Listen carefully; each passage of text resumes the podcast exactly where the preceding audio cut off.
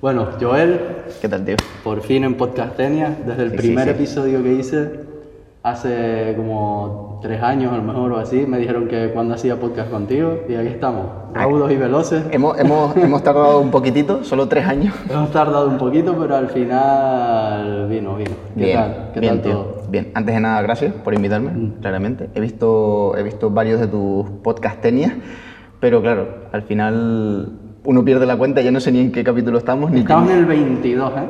Perfecto. Constancia ante todo. Poco a poco, pero con constancia. Así que nada, con ganas de, de empezar a responder a tus preguntas. Vale. Espero que no te portes mal conmigo y... Primera pregunta, ¿y entrenaste hoy? Pues sí, hoy entrené ella. ¿Sí? ¿Qué te tocó? Por. Hoy, hoy hice femoral, eh, estabilizadores de rodillas, o sea, trabajé unilateralmente y antes de eso trabajé un poquito de pecho, pecho y pino. Vale. Estoy en fase de descarga, así que la pata la entreno tres veces a la semana ahora. Oh, cuidado, ¿eh? de eso vamos a hablar, del tema piernas, Sí, hablaremos sí, un sí. poquito, tres veces a la semana. Sí, sí. Curioso porque hiciste como empuje, pero pierna también. Sí, hoy, hoy sí, porque ya llevo acumular- acumulados varios días de entrenamiento, entonces voy viendo los músculos que se me han quedado todavía frescos Ah, vale. y los voy adaptando para aumentar. Ayer salí a correr también después de entrenar, o sea, estoy entrenando bastante. Bien, bien. Tengo en plan ahí una cosita que ya contaré. Tiene que Sí. ver con CrossFit, así que a ver qué, a ver qué pasa. Pero, pero sí, sí. Vale. Te quería preguntar sobre, al principio, eh, sobre el tema de este centro donde estamos ahora mismo, el centro de Progress. Me gustaría que me contaras cómo ha sido la experiencia de montar tu propio gimnasio de calistenia, que muy poca gente lo ha hecho. Y no sé cómo te ha ido, qué, qué has aprendido por el camino y... Mucho. Me imagino. Mucho. Al principio es duro porque es como una apuesta. Es decir, tú arriesgas, en este caso para montar un centro como este, pues evidentemente si no tienes un- una muy buena cantidad de dinero en el banco, pues tienes que acudir a un préstamo, que fue por ejemplo mi caso, y, y arriesgarte, es decir, lanzarte a la aventura y decir, pues vamos a ver qué pasa.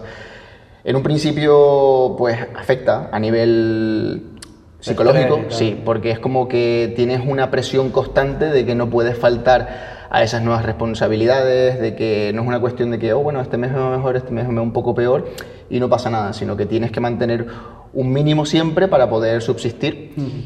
Entonces el modelo de negocio ha ido cambiando con el tiempo. Yo en principio empecé con clases grupales, pero con el tiempo me he dado cuenta de que por el espacio y por mi forma de trabajar yo me siento mejor con clases individuales. Entonces de momento lo único que hago son clases individuales o clases a dos personas. Y la verdad es que estoy ahora en un punto súper súper cómodo, estoy relajado, ya he podido encargarme, o sea, preocuparme de mejorar también en otras cosas, como fue el caso de la, de la nueva app de ProAthlete. Eh, y todo eso porque al final es como lo que he aprendido, sobre todo cuando empecé a montar el gimnasio, es que el que mucho abarca poco, poco Ese-. ¿no? El consejo que darías es ese, ¿no? Que tengan cuidado con... Sí, sí, sí. Yo creo que, a ver, montar un gimnasio de calistenia de por sí ya es algo arriesgado porque pensamos o tendemos a pensar que el nicho es en los parques. Es decir, la, la gente que va a venir a entrenar aquí es la gente que, va a los parques. Y yo pienso que, que no, que más bien el, el- el gimnasio de calistenia está para aquellas personas que no se atreven a ir al gimnasio o que se pueden permitir el lujo de, de ir a entrenar a una sala con un monitor de forma específica, etcétera, etcétera. ¿Sabes? ¿Y tienes niños? Porque una cosa que me ha pasado a mí es que me preguntan mucho los padres cuando hacemos talleres y tal, ¿tú das clases de calistenia en algún sitio para apuntarlo y tal? A ver, mm, yo por ejemplo tuve un grupo de 13 niños, 14 niños, cuando tenía las clases grupales, pero desde que empecé a hacer las clases individuales, pues la verdad es que no. No me he planteado volver a dar clases a, a niños, no porque no me gusten, la verdad, y no porque no los hayan, porque de hecho los hay, Sí. sino porque, a ver, ahora mismo por ejemplo tengo el gimnasio lleno, es decir, ya no tengo capacidad para, Para más gente. para más personas, lo que me ha hecho replantearme cosas para el futuro.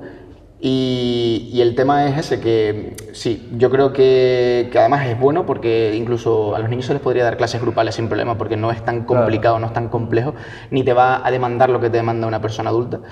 Pero, pero es buena idea, sobre todo como en vistas a eso, a que ponerlo como una actividad extraescolar, que los niños vengan a lo mejor dos veces en semana, llegan a actividad, que se lo pasen bien y tal.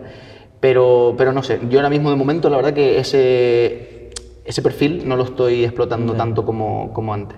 Que la calistenia, tío, es bastante compleja Sí, sí. a nivel técnico y tal. Para clases grupales Es difícil. Es complejo, ¿no? A ver, en México, la, la gente que, que yo conozco de allí, que tiene ya su tercer centro, tío, les va de maravilla. Y tienen una metodología, tienen más de 14 monitores trabajando ya, eh, tienen los centros llenos.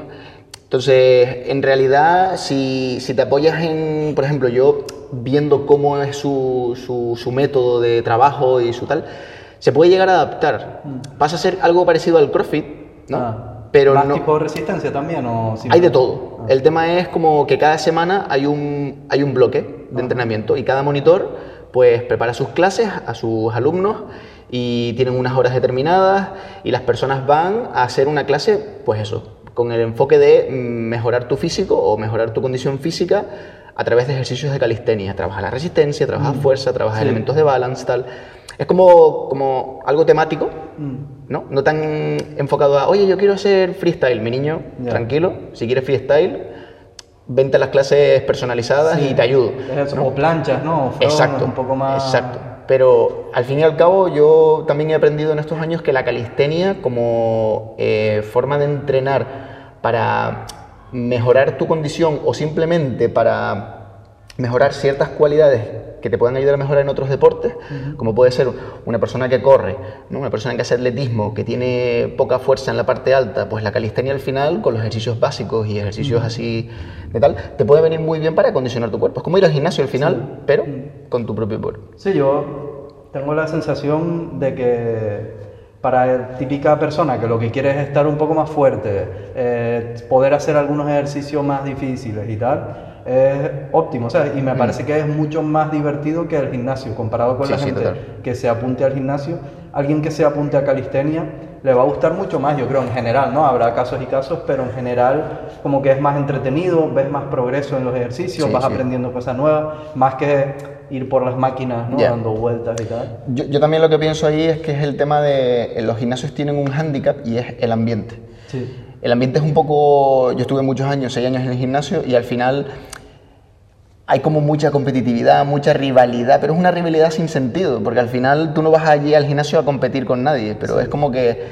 A ver, eso también puede pasar en los parques, pero es rara vez. Sí, no, lo es tan, no es tan común. En el gimnasio me parece que hay como más tensión, ¿sabes? Como que hay tensión Sí, sí, en el ambiente, como que hay gente que está medio, parece que está enfadada, eh, alguno de vez en cuando te mira mal. Sí, sí. Cuando quieres usar una máquina y la está usando otro, hay como una tensión ahí de ¿cuántas te quedan? Ah, sí, eh, vale. Sí, No. sí, no es algo tan amistoso. Sí, es claro, es como... Entonces la gente que me viene a mí aquí es como que dicen, es que a mí no me gusta el gimnasio y tal. Y también lo que dices tú, que es aburrido. Es decir, no es lo mismo eh, decir, joder, el próximo día voy a hacer algo más difícil, pero es que visualmente tú no ves que la pesa sea más grande simplemente, sino que tú con tu cuerpo estás llegando a manipular tu cuerpo de una forma cada vez más compleja que requiere mm, como una concentración, ¿sabes? No estás levantando la pesa y pensando en otra cosa, sino que estás como metido en el entrenamiento, entonces a nivel de evadirte, yo creo que también tiene un, un plus Mm, con el también, gimnasio. también. Y con respecto aquí al centro, eh, ¿cuál- oye, ¿solo tienes una paralela? Solo ah, no, vale, yo- me, me hizo el efecto óptico, digo, quitaste una paralela. No, no, no, está la otra, está la otra y atrás. ¿Qué, a- ¿Qué visión tienes así de futuro? ¿Qué, eh, qué- ¿Cómo quieres enfocarlo de aquí al futuro y tal? No, no me gusta mucho hablar de, de las cosas sin hacerlas, porque ya he tenido experiencias Por también en el sentido, sí, aparte también en el sentido de que nunca se sabe lo que puede pasar, ¿no? Pero mis aspiraciones es a tener de momento un centro más grande, Oh, dar la posibilidad de que trabajen monitores Ah, y vale. tener Claro. una metodología que se pueda impartir también a nivel grupal y, y bueno, y a partir de ahí ya habrán más cositas así de Sí, futuro que estaría espero bueno. que, que salgan. La única pena es que te cuadro que este centro está en calle Progreso, ¿no? Se llama Progreso. Siempre me ha parecido de locos eso, en plan, justo fuiste a montar el centro en la calle Progreso. Pero es que fue súper sádico porque mm, yo cuando estaba buscando un, un local y tal, yo vi el local sin ver la- el nombre de la calle. Ah. Y dije, este local está bien. Entonces, cuando dije, voy a ir a verlo, mi madre me dice, Joel, está en la calle Progreso. Y yo, ¿qué? Y dije, mamá, tiene que ser este. En plan, me tengo que ir ahí, da igual, da igual cómo esté, me lo tengo que quedar. Y al final resultó que estaba bien. Y digo, mira, yo Sí, estoy súper cómodo aquí, la verdad. Llevo ya, pues, tres años, tres años y poco, sí. Y la verdad que súper bien. Tengo que, tengo que mirar en Google Maps si hay una calle Calistenia Estaría, estaría bien. O Geray, directamente. Calle Geray. El puto amo. Calle el puto amo. del Mesías 33. Sí, y eso, y eso sería redondo, vaya. Oye, pero y, y el COVID jodido, ¿no? Me imagino. O sea, la época COVID y tal, Tío. se complicó la cosa, ¿no? En la época COVID a mí me salvaron los PDFs, tío. La ah, verdad. PDFs. Sí, sí, sí. Bueno, es verdad. En la época COVID, obviamente, aquí no, pero en internet la calistenia pegó un boom. Así Sí, que... Yo ahí dije, vale, no me quiero morir de hambre, no, no me voy a deprimir, porque también a nivel psicológico, fíjate, yo llevaba tres meses con gimnasio abierto. Coño, tres meses, tío. Claro, entonces yo decía, "Buah, ya estoy cogiendo el ritmo, no sé qué, estoy entendiendo cómo tal, pum, cerrar. Entonces con Samu, que es el compañero que trabaja conmigo desde Perú desde hace un montón de años, decidimos hacer los PDF, porque, bueno, yo no sé si lo sabes, lo de las aplicaciones anteriores y tal, a mí me extorsionaron, tuve Ah, lo problemas. escuché en el podcast que hiciste con Urival, Sí, creo. sí, sí. Que, que fue de locos eso, ¿no? En plan... Eso ha sido un rollo de que depresión total, de que, bueno, en fin, Pero extorsión en qué sentido, tío? extorsión en plan de, mm, si no me pagas 10.000 euros no te arreglo esto. Yo. Yo. Agüita, ¿eh? Y supuestamente había Un acuerdo, ¿no? Sí, sí. Joder. Y luego, mm, el siguiente grupo de trabajadores que tal, eh, me cobran por adelantado para empezar a trabajar, me dicen, cuatro meses tienes la demo. Y a los siete meses no había nada. Dios. Y no recuperé ese dinero tampoco. Dios, qué mal, tío. Entonces- Y nunca jamás te dieron nada. No. entonces. Entonces, a nivel psicológico, todo eso me afectó muchísimo, porque es como, como, cómo gestiono yo el hate y cómo gestiono yo el hecho de que la gente me pida el dinero porque no funciona la Ah, de aplicación. La gente que ya la tenía y tal, ¿no? Entonces, ha sido jodido. Ahora la verdad que mm, he tenido mucha suerte en el sentido de que, mira, los PDFs mm, me fueron bien, eh, me ayudaron para invertir en la, en la nueva aplicación. De momento la nueva aplicación va de lujo, eh, la gente está contenta, yo estoy contento porque encima todo lo que hice mal anteriormente me ayudó a, a saber lo que quería de verdad. También dije, vamos a hacer algo más sencillo, Es como una aplicación web ahora, ¿no? ¿O- no, es una aplicación de Ah, móvil, literal, sí. móvil. Pero va por niveles y cada persona pues es un pago único y la persona paga el programa y lo tiene de por vida. Pero Ah. ese programa se modifica. Vale. Entonces es una aplicación sencilla en el sentido de que yo, por ejemplo, veo la tuya y la veo súper sofisticada. Tiene Sí. un montón de, de cosas así, de, por grupos musculares, tiene para poner las fotos, tiene tal. Entonces también es, es una aplicación que tiene una maduración de varios años de trabajo. Eso ¿sabes? es porque yo, tú tuviste súper mala suerte con eso. Yo tuve un ángel que me cayó del cielo, que fue Iñaki, que dije, gracias, señor. Yo, yo siempre lo, yo siempre lo he enviado". dicho, digo, tío, Geray ha tenido. Yo, por ejemplo, mi suerte ha sido Samu. Ajá. Samu de Perú, que, que cuando yo estaba aquí, en la mierda, me cogió del, del lomo así y me dijo, vamos, Joel, Ya. hay que salir adelante. Joder. Porque al final, lo que, lo que yo he podido ver es que lo que es la materia prima, mis rutinas y mi forma de entrenar, a la gente le va bien, le gusta.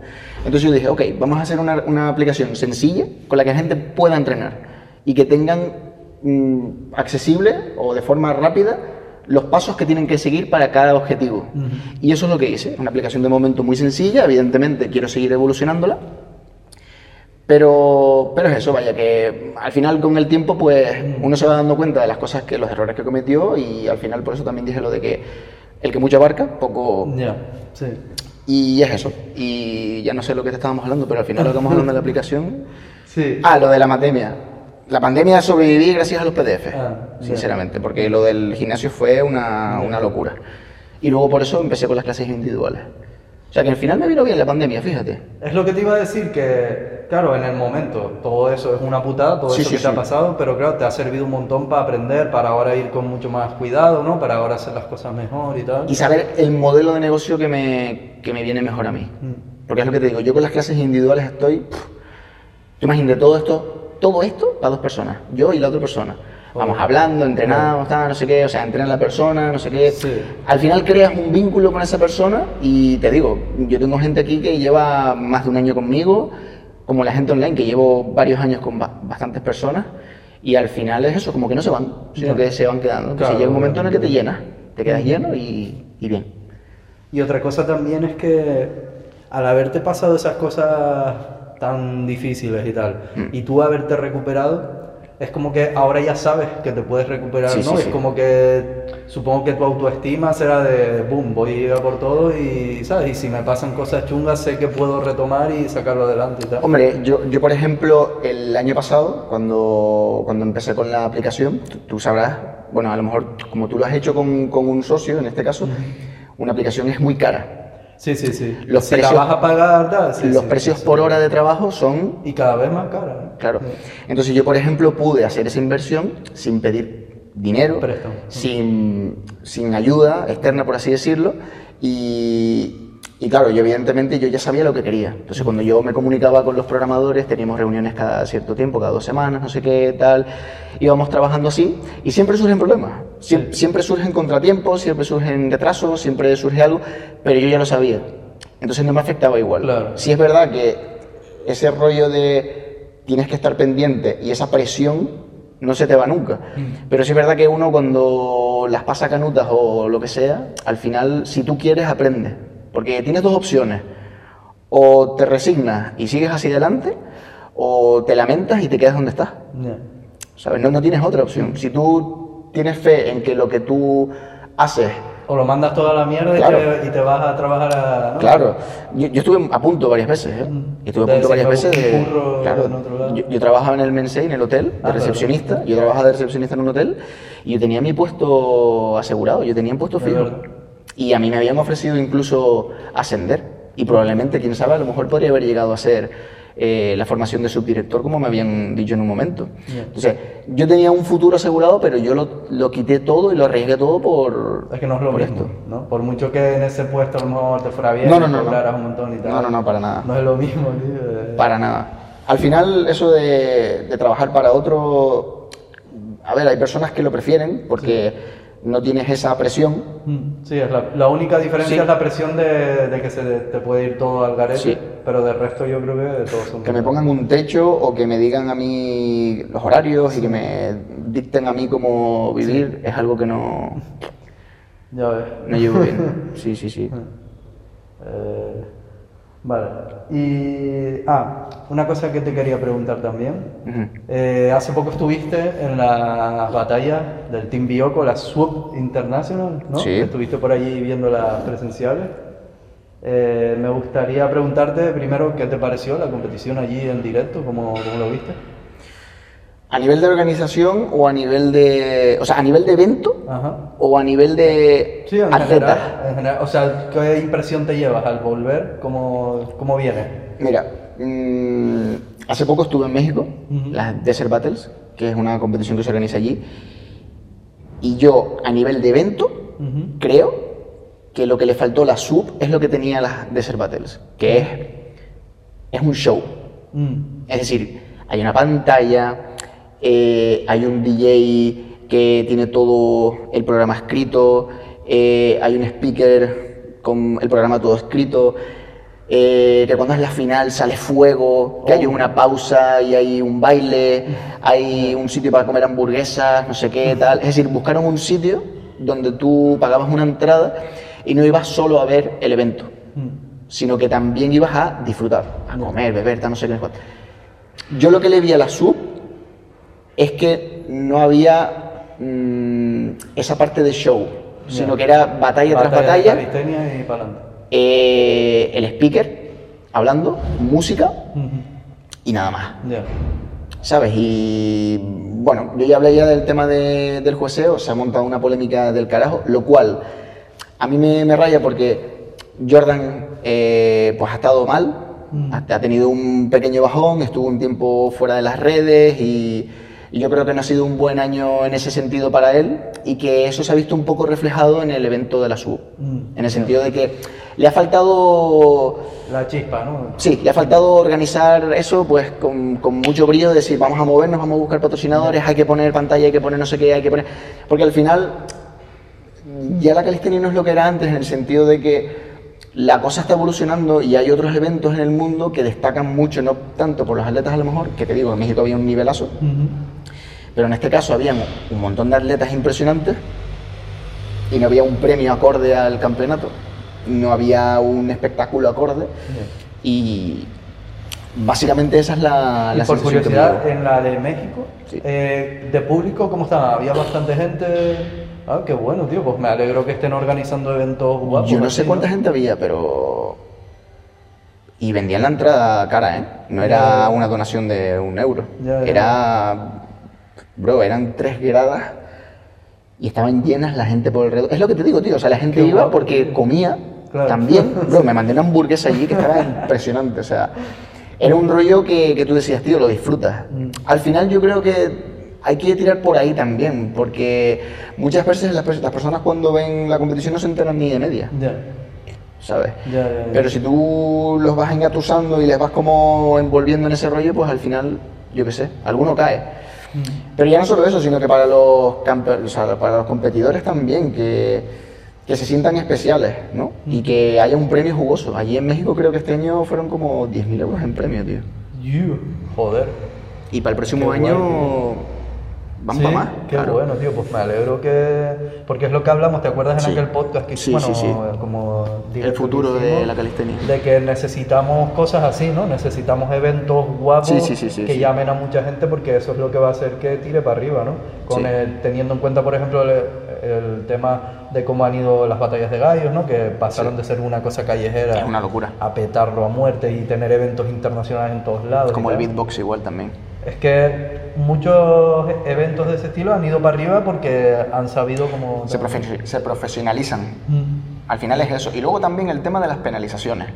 Yo insisto en eso, en plan de que hay que penalizar a los atletas que no sean atletas. ¿A qué te refieres? conducta... Ah, vale, algo... Sí, Irrespetuosa. cuando estuve viendo las batallas vi varios que perdían Y no daban la se mano. enfadaban, ¿sabes? Y se iban, digo, sí, tío.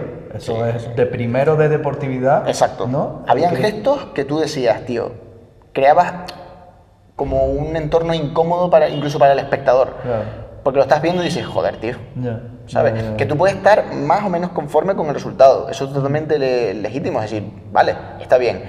Pero, tío, mm, tiene que haber como unos eso de conducta. Y en la calistenia, pues al final es como cada uno hace lo que quiera, cada uno opina lo que quiera de la manera que quiera. Y no. Al final yo creo que los organizadores de las competiciones y los jueces deben velar porque tanto los jueces como la propia organización sean la máxima autoridad y que todos los atletas estén por debajo. Eh, me da igual que seas campeón del mundo, me da igual que mm, tengas la mejor plancha, me da igual, me da igual todo. Ya. O sea, tú vienes a competir aquí y tú tienes que respetarme. Y tú estás por debajo de mí. ¿sabes? Y tienes que tenerlo claro. Eso por un lado. Y luego, por otro lado, que, que la competición también esté a la altura de los, de los atletas que van. Porque yo, por ejemplo, el hecho de que hayan terminado la competición y no se haya dado un premio en metálico, lo veo... O sea, que se diera allí en el momento, ¿te refieres? No, no, que no hubo No premio, hay premio. no hay. Ah, yo pensaba que sí había. No, no. pensaba que sí había. No hubo, no hubo, no hubo. Solo las chicas y fueron, el máximo fueron 150 euros. Ah, ¿Solo las chicas? Bueno, por la cara, ¿no? Un poco Hasta raro. donde yo sé, sí, tío. Y de hecho, eso fue parte de la polémica. Yo, insisto, y yo a Jordan lo quiero un montón y es lo que te digo, yo creo que esto ha tenido que ver con el estado de ánimo de Ya, Jordan que durante no estos meses.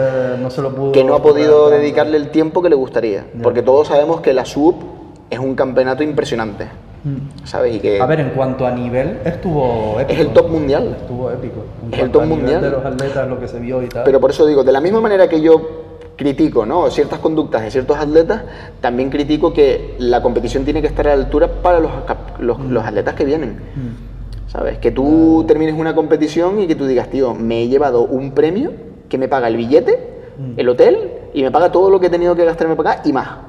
Por ejemplo. Mm. ¿Sabes? Porque el Ristov vino de Bulgaria y se fue con las manos vacías, tío. Se fue con una copa, sí, y, y- y el orgullo, vamos, de la hostia. Pero falta, falta, falta materia prima ahí. Ya. Bueno, hay cosas que, por ejemplo, yo vi las primero las nacionales Hmm. y hay cosas que mejoraron, ¿no? Por ejemplo, las barras eran mucho mejores.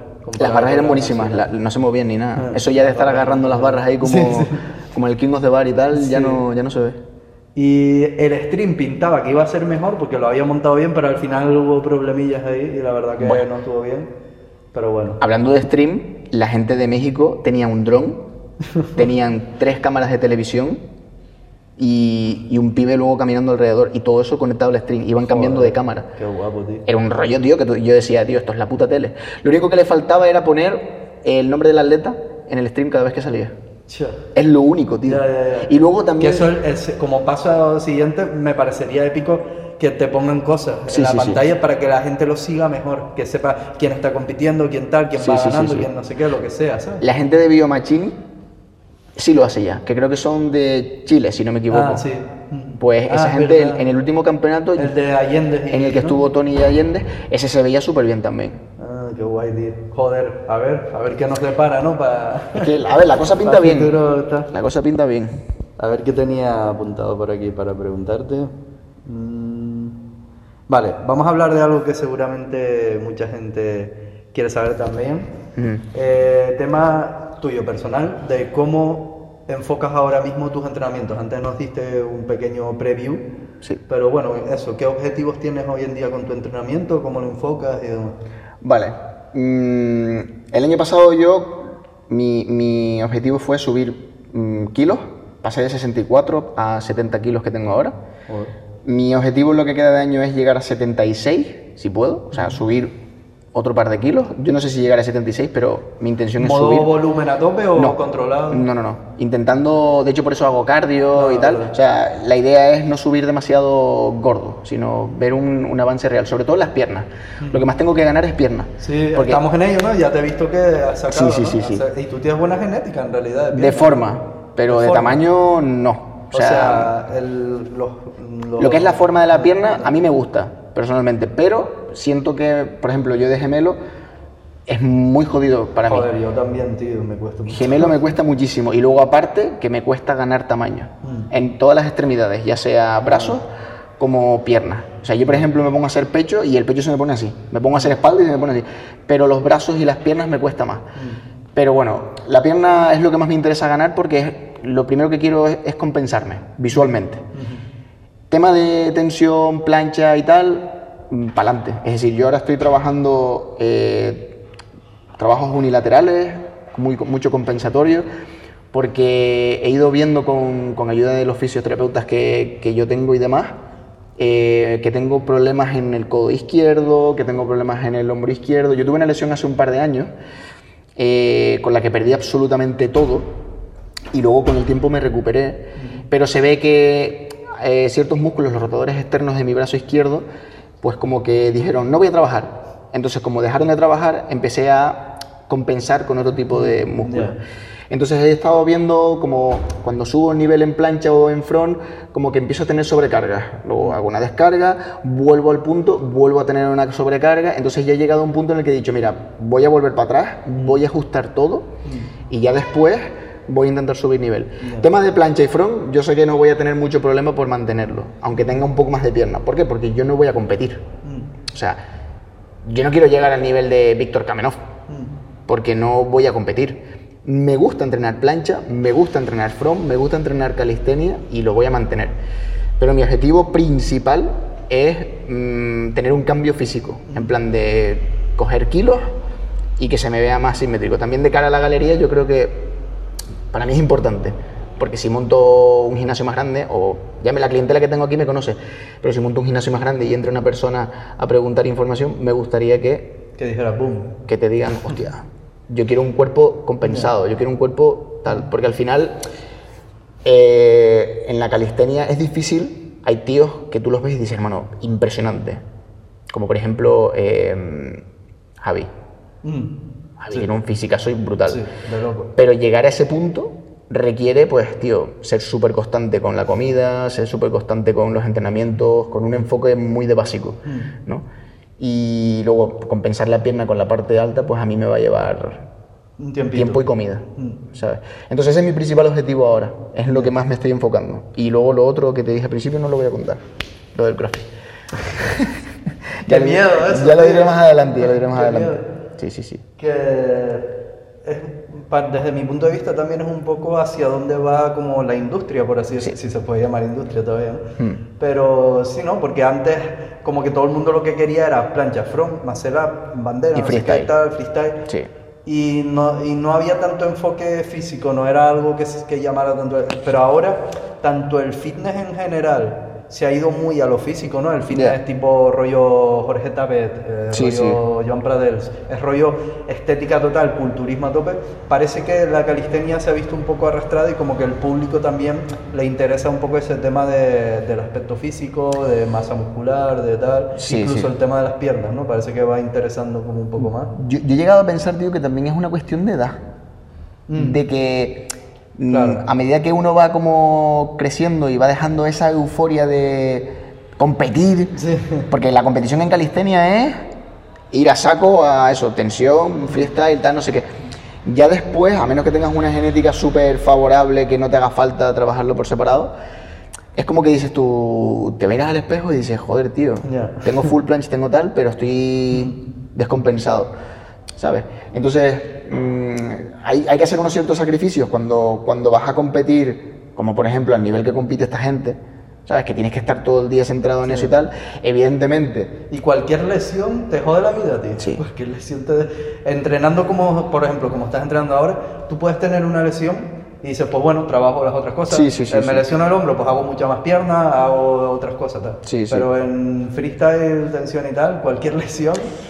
También pienso que las lesiones por ejemplo, lo menos las que yo he tenido y muchos de mis clientes, han sido por centrar los entrenamientos tanto en, esos objetivos solamente. Forzar. Sí. ¿Por qué? Porque tú puedes tener hoy una molestia y decir, bueno, voy a entrenar con esta molestia, pero si esa molestia te persigue durante un tiempo, tu cuerpo lo que está haciendo constantemente es como readaptarse y decir, pues voy a tirar de otro sitio. Mm. Y llega un momento en el que esa zona concreta no está fortaleciéndose y se queda atrás.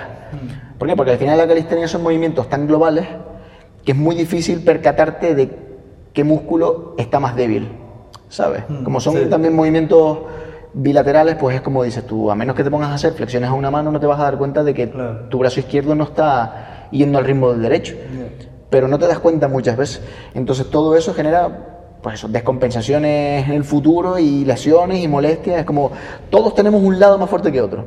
Yo, yo rara vez tengo lesiones en el lado derecho. Mm. Pero ya he llegado a un punto en el que digo, tío, mi brazo izquierdo está la polla. Entonces, trabajo mucho ahora accesorios y complementarios para evitar eso. Porque si no...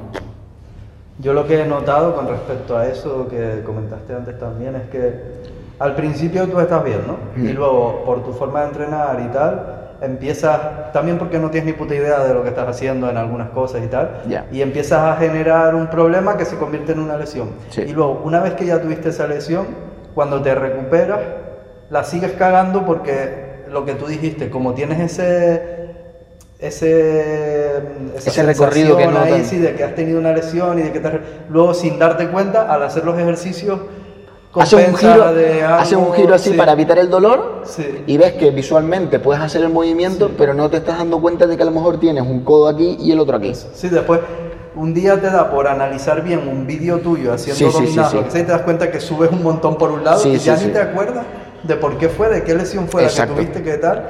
Exacto. Es, es, un problemilla eso del tema de ser autodidacta y tal, que a mí me ha pasado un montón, que he tenido diversas lesiones que luego como que te curas pero ya arrastras algo y eso se convierte luego en contracturas constantes, como mucho, como que lo arrastras mucho, ¿sabes? Sí, sí, sí ahora que hay más conocimiento en general y que hay profesores, monitores y tal, pues supongo que se podrá paliar un poco. Sí, sí. Pero para los que empezamos ahí rollo autodidacta y tal... Es a palo, o sea, al final en la calistenia hemos aprendido a base de, meterte contra la pared. Mm. Pero es así, yo por ejemplo ahora, mm, bueno, voy a comprar un, rack, voy a tener para hacer press banca, voy a ah. tener para hacer sentadillas, sí, sí, para hacer trabajos con barras también. Y, por ejemplo, ese tipo de cosas las voy a hacer con el enfoque de eso, trabajar complementarios, trabajar otros estímulos y asegurarme de que puedo llevar la barra en la dirección que yo quiero, de que los codos ambos están bien, qué tal. Porque es eso, al final la calistenia tiene movimientos tan complejos que estás tan centrado en mantenerte en el movimiento o en, en resistir o en levantar más peso que no te estás dando cuenta de si tienes una parte determinada o una parte muy concreta atrás, mm. ¿sabes? También las prisas, tío, por el Sí, rollo sí, que tú sí. dijiste de que quieres competir, quieres ser el mejor, quieres estar. Sí. Eh, al final, a lo mejor te sacas el front lever o te sacas la plancha, pero no la estás haciendo, estás forzando algo. Sí, te sale y lo aguantas o lo que sea, o te medio sale y tal, y estás forzando. Sí, pero como quieres competir quieres tenerlo y tal, al final es un problema. Sí, sí, Es sí, que sí. Ahora me doy cuenta por eso, porque por ejemplo, yo también estoy entrenando más o menos como tú, rollo para compensar, para tener más piernas, mucho básico, no estoy haciendo nada de front ni de planchas ni nada. Y me pasó que me empezó a dar un dolor en el hombro, por, me empezó a dar como un poco de tendinitis. Y digo, bueno, pues el día de empuje, que era lo que me dolía, hacer empuje, lo quito, lo quité como dos o tres semanas y solo hacía tirón y pierna, ¿no? Y compensación. Pues súper bien, porque no me dolía en ningún Y entrenamiento. puedes seguir entrenando. Me, voy recu- me dolía más cuando dormía y me ponía la mano así y tal. Y puedo seguir entrenando lo otro. Cuando ya me empecé a encontrar bastante mejor, empecé a hacer solamente flexiones inclinadas, que no me dolían. Sí. Y con el paso de las semanas he metido, he ido metiendo ya diferentes tipos. El empuje lo he ido haciendo un poco más intenso otra vez, pero todavía queda, ¿no? Sí. Pero es eso, en- a lo mejor en un mes o menos ya estoy prácticamente recuperado y ya no me duele y tal. Cuando en la época aquella me hubiera durado cuatro meses, porque, Sí, sí, sí, porque a la semana ya te notas un poco mejor y te pones a hacer plancha otra vez y no sé qué y tal. Eso pasa un montón. Era... Es como que la mente, la mente del calisténico es entrenar siempre aquí. Sí. Aquí arriba, aquí arriba. Aquí arriba. Y si, sí, y si te pasas dos semanas entrenando más, más, más flojo, ya vas a perderlo todo. Mm. Pero en realidad no. O sea, es más rápido. O sea, se pierde más rápido cuando estás petado Sí. que cuando entrenas más suave. O sea, si tú entrenas suave, es más probable garantizar el nivel que tienes durante un periodo de tiempo. En cambio, si tú entrenas súper fuerte un mes, puedes perderlo todo por una sobrecarga o una lesión. Sí, Es curioso, pero es eso. Yo que llevo ya como 10 años entrenando y haciendo en el parque flexiones eh, con las manos en el banco. Series de 15. Pero es así, o sea, yo, yo también he vuelto muchas veces a hacer, por ejemplo... Tuques, ¿no? Eh, sí, exacto, por ejemplo, o, o por- o ponerte a hacer flexiones de pino en pared, o ponerte a hacer dominadas con banda elástica y cosas así, porque dices, joder, tengo una molestia en el infra, en el hombro posterior, tal, no sé qué, no sé cuánto, y tienes que hacerlo. Y no te tienes Y es por qué- al claro, final es mejor. Claro, es que no te tienes por qué sentir mal en el sentido de, oh, estoy dando un paso atrás. No, es que al final, si te pones a mirar en el gimnasio, una persona no siempre va a ponerse toda la máquina cuando va a hacer el jalón de espalda en polea. O sea, depende de lo que vayas a trabajar, los volúmenes que tengas que trabajar, de la intensidad con la que quieras trabajar, el músculo que quieras trabajar. Pero es eso, somos muy, muy brutos en general. Y, y eso, por ejemplo, aquí en el gimnasio, mucha gente que tiene nivel, como por ejemplo Aitor, que es un Aitor Alonso, no sé si lo conoces, que está todo tocho. Creo que sí, sí, sí. Pues ese chico pesa 81 kilos, está fuertísimo y, y muchas veces tengo que coger y decir, vamos a dar cuatro pasos atrás. Y él se frustra, porque es lógico, porque es una persona que tiene mucho nivel, pero al final es lo mejor para él. Y eso es lo que le mantiene pues con un nivel ahí constante. Pero es así. Eh, vale, para la gente que todavía quiera, eh, que quiera saber más todavía, Sí. ponme un ejemplo de cómo es tu distribución de rutina. En una Vale. semana, por ejemplo, Para mí. si lo haces, sí, tu Con- rutina. con tu... Vale. Eh, yo tengo varios tipos de empuje. Tengo un empuje destinado a plancha, en el que trabajo tanto las palancas como las, em- lo- las flexiones en plancha y demás. Eh, puede ser a una intensidad mayor o menor dependiendo de la semana que me toque. Y luego tengo otros empujes que son pues flexiones de pino, fondos lastrados, fondos en barra, supersets, puede ser lastre, puede ser X, ¿no? Más tipo básicos, ¿no? Sí. Pero en ese día es posible también que meta algo de plancha. ¿Vale? Dependiendo de la semana en la que me encuentre, pues hago frecuencia 2 o frecuencia 3 de empuje. Y si hago frecuencia 3 de empuje, hago frecuencia 2 de tirón. En el tirón normalmente eh, siempre hago front, algo de front. Y luego aparte, pues dominadas, dominadas lastradas o lo que sea. Eh, cuando, por ejemplo, quiero meter pierna, tengo uno o dos días de pierna Solo. solo y el tercero es como hoy. Es un poco de empuje básico con, con pierna. ¿Te has Entonces, cogido el gusto de entrenar piernas? sí, sí. A ver, a mí me gustaba mucho antes, yo no sé si te acuerdas cuando yo iba al gimnasio, Yo, yo no te conocía en esa época, pero me enseñaste una foto Exacto. de que tenías unas piernacas y tal. a mí la pierna siempre me ha gustado. ¿Qué ocurre? Que para crecer de verdad la pierna, tienes que entrenarla muchísimo. Muchísimo. Y de hecho yo, por ejemplo, sí, ya... solo por el tamaño de los músculos ya es evidente que... Sí. Entonces yo, por ejemplo, que tengo una envergadura de, de espalda con respecto a mi cadera bastante amplia, como no me ponga a comer y a meterle peso a la pierna, no, no me coge. O sea, se me define, pero no me coge tamaño. Entonces ya, por ejemplo, yo ya me quedé corto con el peso que tengo aquí. Por eso también me pillo el, Ah. el rack con, con peso. Porque cuando voy a entrenar a un gimnasio de pierna y demás, ya estoy con pesos mucho más altos y al final mm, el problema es que te desgasta mucho la pierna. Yo cuando tengo agujetas en las piernas y me pongo a hacer pino y me abro de piernas, digo, me cago en la vida. O sea, es muerte. ¿Sabes? Te, te afecta luego a la hora de sentirte más, más cómodo. El glúteo se te carga. Cuando tienes agujetas en el glúteo te cuesta hasta sentarte. O sea, es un poco molesto.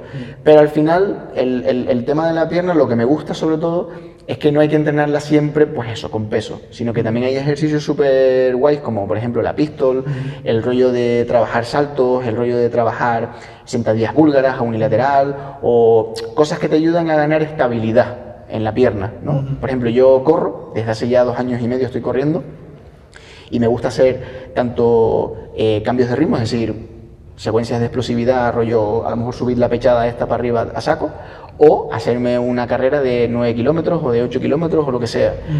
Entonces lo notas. Cuando entrenas la pierna, dices, niño, voy más rápido. ¿sabes? Entonces, por esa parte, pues también mola. Yo ahí tengo un enfoque diferente porque yo lo que estoy intentando es lo que acabas de decir tú. Yo no le meto más peso simple- porque entreno en el parque y lo más que llevo es una kettlebell de 20.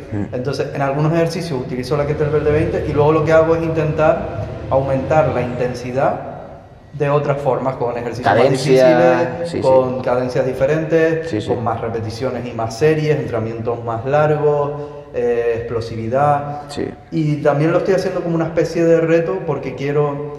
¿Sabes qué pasa? Que siempre que se nombra la pierna, tú lo has visto, hay un montón de debate y mucha gente dice absolutismo, ¿no? Si quieres tener piernas grandes, tiene que ser con un montón de peso. O sea, eh, tiene que ser eh, obligatorio. Pero tengo la sensación de que ¿Cuántas, o sea, mi pregunta es, ¿cuánta gente ha intentado de verdad, con ganas y con constancia, tener unas piernas grandes haciendo solo calistenia? O con poco peso o con poco lastre. Realmente creo que es algo que no ha pasado, o sea, no, hay- no conozco a nadie que diga, no, pero es que yo llevo cuatro años entrenando rutinas de pierna a tope con calistenia y Ya. no me han crecido y, y no tal. Porque claro, la gente que dice eso eh, no, solo se puede crecer las piernas con peso super, ¿sabes? Metiéndole Sí, mucho sí, peso sí. y tal. ¿Qué prueba tienen de eso? No tienen pruebas porque no, no hay ejemplos de personas. Entonces yo quiero intentar eh, demostrar hasta dónde puedo llegar Sí, sin sí, me- sí. estar metiéndole un montón de peso, sino con rutinas más de tipo de calistenia y subiendo la intensidad. Y de momento me va bien, más o menos. Mm. Y bueno, quiero ver si llego a un momento que digo, mira, llevo dos años estancado y ya no me crecen más. Digo, Ya. vale, pues mira, ya lo comprobé por mí mismo. Si quiero crecer más de este punto, necesito meterle un montón de peso. Sí, sí. Pero bueno, quiero ver hasta dónde se puede llegar. Y, A ver, yo pienso que lo más importante para crecer, en primer lugar, es la comida. Exacto, también. O sea, más allá de cualquier ejercicio que se haga. O sea, si tú no comes lo que necesitas para crecer, no vas a crecer. Ahí está la prueba de una persona cuando engorda, cuando engorda, también adquiere algo de masa muscular porque su cuerpo va adaptándose a ese aumento de peso que hay, ¿no? Luego hay personas que por genética tienen un gemelo así. Javi, el colega mío de toda la vida del parque, eres un hijo de puta, tiene un gemelo así, tío. Él Es está a modo kettlebell ahora, Sí, lo sí. que he visto, ¿no? Está Pero con las kettlebell. tiene un gemelo gigantesco, Sí. ¿sabes? No, hay gente que te ves caminando por la calle que no entrena ni nada y dice, joder, Exacto. vaya gemelo. y tío". no los trabajan y tú dices, mira, tú haces algo, ¿no? Yo salgo a caminar todos los días, me cago en tu puta vida, ¿no? Pero el factor genética es muy importante, pero sí es verdad que ocurre algo con el tema del peso y la pierna. Y es que sí es cierto que yo considero que tú puedes llegar a un, a un volumen máximo trabajando con peso corporal. Si tú te pones a mirar también los cuerpos calisténicos, las personas que solo trabajan sets and reps sin meter peso, es como que llegan a un punto en el que lo que tú ves es que el músculo se redondea y se forma un montón y se les ve súper definido, súper marcado el músculo. En plan, tú puedes diferenciar todos los músculos, pero no tienen un volumen muy grande. ¿Sabes lo que quiero decir? Es decir, yo pienso que si tú quieres mm, darle una forma a la pierna y, y evidentemente optimizar el tamaño con tu propio peso, puedes alcanzar una pierna muy, muy buena. En plan, visualmente se va a ver bien. Pero ya el hecho de crear una hipertrofia, el problema es que ahí ya tienes que mm, basarte y centrarte en las evidencias que hay sobre los RM, los porcentajes de peso y tal. Porque si tú vas cogiendo peso, a medida que tú vayas pesando más, tu, la capacidad de tu pierna aumenta. Si tú no le das el chance de trabajar con más peso, estás capando el progreso. Porque sí, podrás adquirir una mayor resistencia, podrás adquirir, pero al final es eso, como una persona que corre maratones. Una persona que corre maratones no tiene una pierna grande. Pero bueno, por ejemplo, también una cosa que, que, es muy, me parece hasta un poco surrealista de ese tema es la gente, no, si quieres unas piernas grandes, eh, tienes que tal, tienes que usar peso, no sé qué. Y al final, si te das cuenta, tú lo acabas de decir, con calistenia, por ejemplo, imagínate hasta sin meterle mucho rollo, sino con entrenamiento, se, puede conseguir un volumen de piernas decente. Claro, es como... Eh, el que te dice eso, que es que quiere llegar al Mister Olimpia, que quiere competir en ¿sabes? Porque está. es como Ahí está. pero sabes, algo tiene menos piernas que nosotros, el que nos lo está diciendo. no, si quieres tener unas piernas decentes como las de como es el, el culturista este rubio que tenía las piernas así. No me acuerdo, pero Kai Green, Sean Ray, un montón Sí, rollo así en plan Vale, pero hasta el punto que todo el mundo quiere o puede llegar, porque mucha gente entrena casual, no, nosotros nos dedicamos a ello, pero hasta el punto que tú quieres llegar. No, no, se puede entrenar piernas sin peso. No te vuelvas loco tampoco. Se, se puede entrenar piernas sin peso y, puedes ganar mucha. o sea, te puedes ganar una buena, un buen muslo entrenando con tu propio peso. Por ejemplo. Los futbolistas, ¿no? Que no hacen mucha pesa ni hacen nada. A ver, tampoco les interesa, porque si cogen mucho peso, pierden explosividad. Tú piensas que ahí también depende un poco... Un Pero poco unas patacas, ¿sabes? Sí, sí, que sí. No, es que no tengan... Que tú... Claro. O sea, muchos de los que nos dice, me dicen a mí ese comentario cuando yo... No tienen nada. Tal, no tienen es nada. como firmarían tener las piernas de cualquier futbolista, ¿sabes? Lo firmarían porque son mucho mejores que las que tienen ellos. Es como, nada, sin peso no vas a conseguir nada, tal. Es como, venga, hombre. A ver, el, el tema, la realidad es esa, que tú con peso puedes tener un cuerpo, o sea, tú sin peso, perdón, puedes tener un cuerpo completamente simétrico.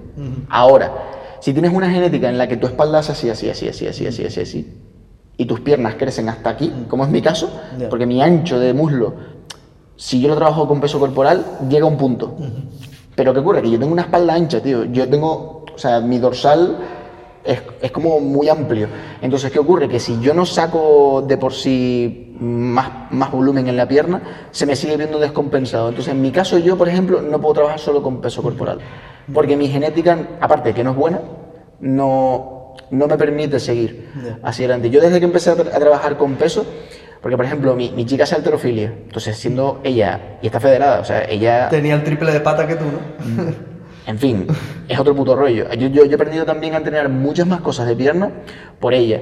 Y Hombre, es un mundo, técnicamente tiene que ser... Bro, es un mundo que, que, gusta, porque la alterofilia es súper técnica. Entonces, como es difícil, me gustó. Y dije, pues adelante. Yo desde que empecé a trabajar, los rangos que me enseñó ella, las técnicas que me enseñó ella y los pesos, yo he notado que mi pierna está como más rápido. Antes yo notaba que me, me hacía la pierna así como... y se me secaba, la congestionaba un montón pero como que, claro, al final yo me pongo a hacer dominadas con lastre, mi cuerpo arriba sigue creciendo mm. más rápido. Mm. Las planchas, los frontas, no sé qué. Entonces, te imagínate, cogí 6 kilos y dije, mis piernas están igual. Pero una cosa, por, por seguir haciendo un poco así de abogado del diablo y defender ahí como mi rollo, sí. eh, también es verdad que pasa mucho que la gente que quiere entrenar, que dice, no, es que yo hasta que no me apunté en el gimnasio no me salieron buenas piernas. Yo solo hacía calistenia y no tenía piernas. Luego me apunté en el gimnasio, pum, me salieron. Claro, cabrón, porque cuando estabas en calistenia hacías día de plancha, pum, eh, montón de variaciones de planchas, preses. Y a lo mejor en la pierna solo sentadilla. Día de, día de pierna, 15 sentadillas, sí, no, no, no. Eh, día de zancada y, ¿sabes? Es como meter el mismo... Claro. Y encima ¿Cuántas veces a la semana hacías pierna? Una y, y, a lo mejor es el día que, que, si no te cuadraba muy bien te lo saltabas. Lo demás era sagrado. Es como... Claro, claro. Claro. es que, que hay, hay, un problema ahí que es el, el, tema de que tú te pones a mirar en internet y pones rango de hipertrofia, ves 12, 20 claro, repeticiones. Claro. Y tú dices, vale, pero no, no, estás teniendo en cuenta, no estás teniendo en cuenta de que esto es teniendo en cuenta tu intensidad máxima, exacto, tu peso máximo de, de carga. Entrenar la pierna de forma eficiente sin peso es duro, ¿eh? Claro. Tienes que meterle repes, tienes que meterle, como dices tú, cambios de cadencia, tienes que meterle trabajo unilateral, tienes que meterle una intensidad del carajo para conseguir un Para estímulo. equipararlo Exacto. a los otros entrenamientos. para conseguir un estímulo semejante al otro. Porque lo que no puede ser es que tú digas, ah, vale, 12 repeticiones de hipertrofia. Y que no tengas en cuenta ningún valor más, Peso tipo peso, claro, no, no. O sea, si vas a trabajar, por ejemplo, eh, pierna y no le vas a dar con peso, tienes que meterle por lo menos frecuencia 2 semanal y hacerte 500 sentadillas en un día. No, tiene sé que ser cuánto. 500 sentadillas, pero por ejemplo, tiene que haber ejercicios que, Sí, que que- que- cuesten, ¿sabes? Por ejemplo, yo Digo en la 500 rutina- como, como Ah, algo que, que numéricamente Eso. tú dices, tío, si no te vas a romper la cabeza buscando algo complejo, Sí. reviéntalo. Claro. O sea, tienes que hinchar el músculo como sea. Sí, pero, tipo al principio meterle pistol, Sí. que con 12 repes a lo mejor ya sí que vas, pero a lo mejor tienen que ser 6 series de 12 repes, Claro. o llega un momento que ya tienen que ser pistol con salto, o pistol con cadencia lenta, con parada abajo. Sí, saltar a la caja, no sé qué. Después saltos, eh, saltos a plataforma, pero con- como en competi, que son con sentadilla abajo y sentadilla O arriba. como una pierna y cosas Exacto. así. Sí, sí, sí. Entonces hay formas de buscarlo, pero es eso. Tienes que tam- no critiques si tus entrenamientos de piernas son una puta mierda y los de tren superior son la bomba, ¿sabes? Ya. Eso es lo que también a ver, de, veo de- mucho. de todas formas tú lo sabes también, a la gente le encanta hablar. Sí, O sea, sí. No, gente- to- y para todo hay una... Y, te- y te digo una cosa, y tú traes aquí ahora mismo a Kai Green, a un tío con una pata de 200 kilómetros, y le van a sacar un defecto, y van a decir, sí, bueno, sí. es que él tiene esteroides, o es que él tiene... También te digo una cosa, el hecho de que una persona se meta esteroides no le quita tampoco el, el privilegio de decir, tío, que tú tengas esteroides no te da el músculo sin más, ¿sabes? Hay que... Hay que Sí, trabajarlo. es como otro nivel, pero... hay Claro, que- porque también es eso, tú ves a una persona con esteroides y dices, ah, bueno, tiene esteroides, y parece que el tío no ha hecho nada, ni sabe nada, ni ha, vivi- ni ha padecido nada. Que no es que estemos a, a favor de los esteroides, Mm. pero lo que quiero decir es que siempre le buscan pegas a algo, a todo. Traigas Sí, a quien sí, traigas, como si siempre- traes a un diplomado, como si traes a un científico de no sé qué, Mm. van a decir, pero ¿qué vas a ver si no tiene piernas? ¿Sabes? Al Ah. final es como que, no sé, pero bueno. Sí, a ver, me hace gracia también que hace poco eh, subí un- una publicación eh, comentando ese tema de que me están diciendo todo el rato patas de pollo y tal, y en, la, y en la foto encima está sacada como del ángulo perfecto todo y se me ven unas piernas que yo digo, joder, la- yo creo que la, la foto en la que mejores piernas se me ven. Y me siguen poniendo, vaya patitas de pollo tal. El rollo- y miras el perfil y, eh, ¿sabes? Eh, A mí, a mí todavía me siguen diciendo cosas de las piernas, evidentemente, o sea, mi, mi descompensación es muy evidente, pero yo es que ya he pasado del rollo, es decir, mm, al final, aparte de que eso, cuando entras en el perfil de la persona te das cuenta de que es un crío, porque una persona con dos dedos de frente o una persona adulta no va a gastar ni un minuto de su tiempo en criticarte porque le sudas la polla, ¿entiendes? Entonces, las personas que están ahí tomándose la molestia de criticarte y tal, pues tío, pues tienen una vida tan triste que tienen que entretenerse o sentirse mejor consigo mismos metiéndose contigo. En ese caso, tío, yo lo que creo que lo mejor es que cada persona, tanto tú como yo o, la- o cualquier persona que esté viendo este vídeo, que se centre en verse a sí mismo en el espejo y simplemente decir, oye, me gusto porque te tienes que gustar, pero llévate... Lleva tu versión hasta el punto en el que tú quieras. Claro. No tienes por qué estar en 120 kilos para decir, estoy fuerte. Sí. No tienes por qué pesar 90 kilos para decir, oye, mira qué bíceps. ¿Sabes lo No, que y quiero si decir? te metes en esa Claro. siempre va a haber alguien, porque encima ahora está como de moda lo de decir flaco. Siempre va a haber alguien que te va a decir flaco, ¿sabes? Es como... Al final, al final cada persona tiene un, un- un gusto distinto. ¿Sabes? Luego te pones a ver a lo mejor a eso, a un culturista de 120 kilos y dice, vale, yo al lado de él soy un flaco percha. claro. Pero no te puedes considerar un flaco percha, porque quiero decir, al final mm, tienes que eso, velar, ver tus cualidades, ver lo que tú has conseguido, de dónde vienes, todo eso es importante. Y Sí, que tenemos un sesgo que flipas, porque Que sí, que no sí, sé si tú te habrás dado cuenta, pero cuando sales del mundillo del fitness, de la calistenia y tal, Mm. y a lo mejor ves cosas tipo en la tele que sale uno que está un poquito, ¿no? Como que se nota que hace algo de vez en cuando y dicen, oh, está masadísimo los, Sí, los sí. presentadores o la gente que- está masadísimo, tal, qué fuerte está, qué cuerpazo, y dices tú, pero sí. Es que, tío, la gente no se deporta. La gente, la gente no se deporte. Y eso es súper triste, tío. Porque la, la gente envejece antes por el hecho de no, no entrenar. O sea, yo tengo un cliente que tiene 61 años, que es Fernando, que lo comparto un montón, que el tío tiene muscle up, tiene pino, hace un montón de dominadas, tal, y tú lo ves y es que es el terror de las nenas. O sea, ese tío, ese tío tiene un físico que tú dices, no Sí. puede ser. Al igual que he visto, 61.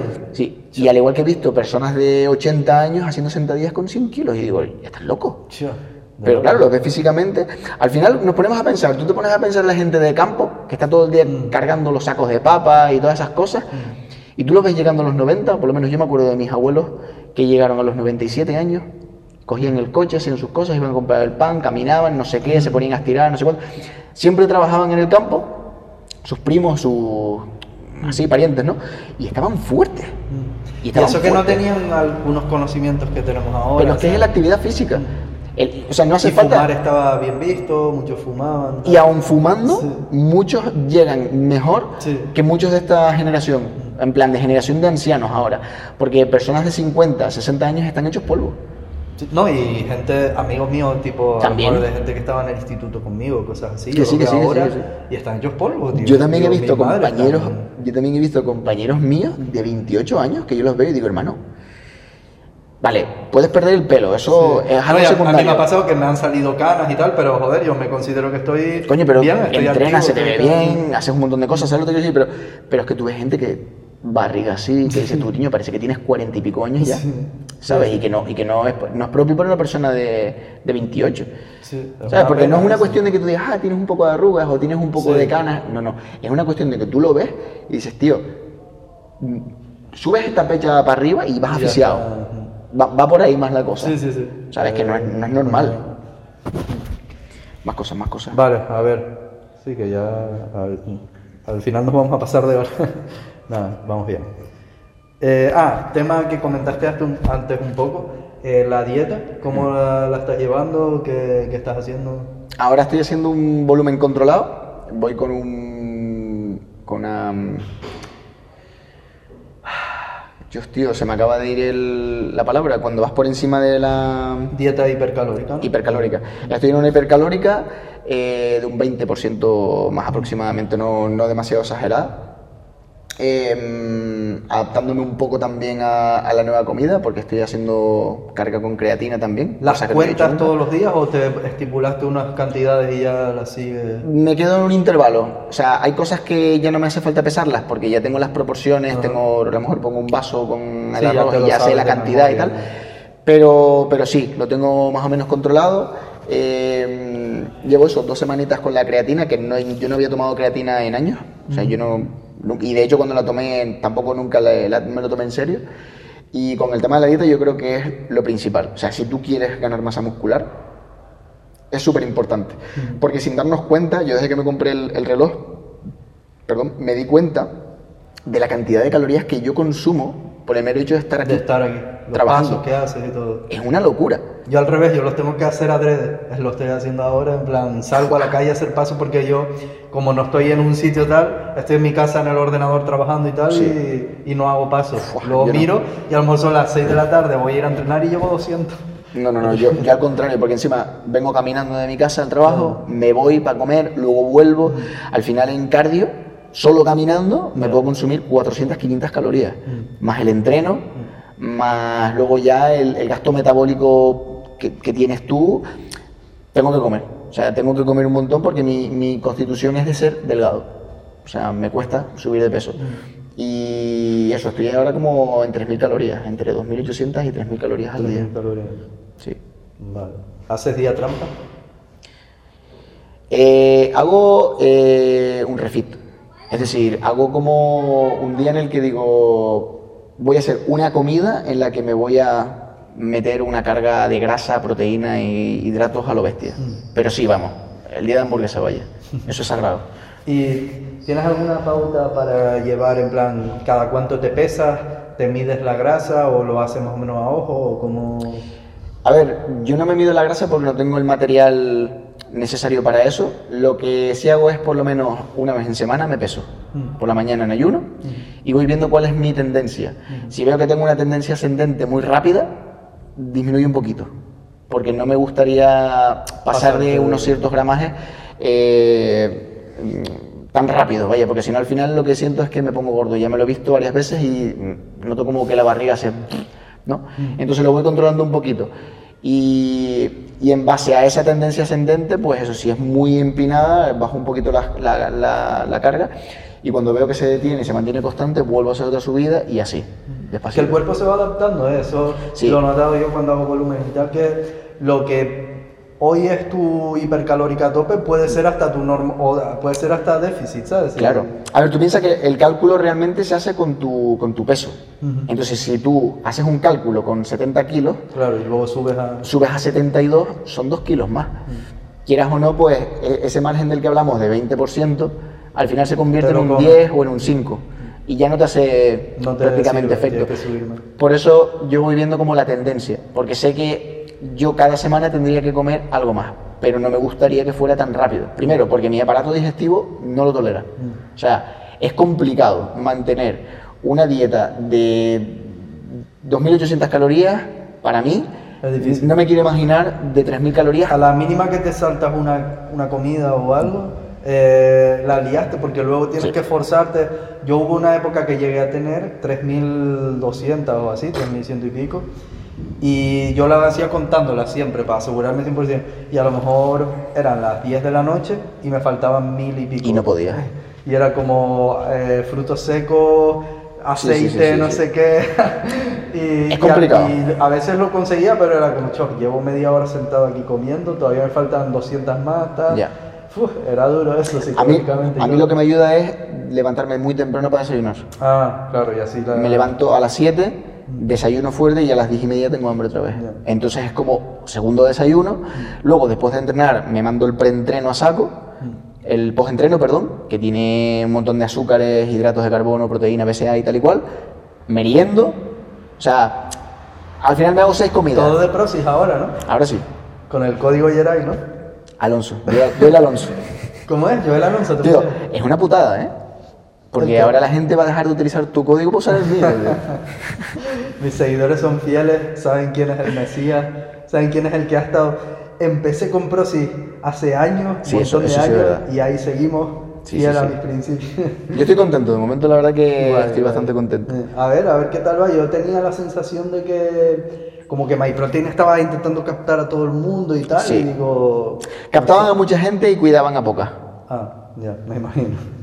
O sea, yo creo que a nivel de calidad no son malos, por eso yo creo que están donde están, en plan tienen una buena calidad, pero Te sentías un poco como que no... al final te digo, tío, yo no soy una persona conformista, en el sentido de que no me gusta llegar a un punto y decir, pues hasta aquí. Mm. A mí me gusta siempre avanzar, y si yo veo que una marca con la que yo estoy no tiene esa filosofía conmigo, pues me busco otra. Y yo desde el momento en el que hablé con Prosis, en el primer día, eh, sentí que eran una marca en la que dicen, oye, vamos a ayudarte en todo lo posible, toda- vamos a, te vamos a dar todas las herramientas que tú necesites y si tú nos demuestras que vales, vamos para arriba.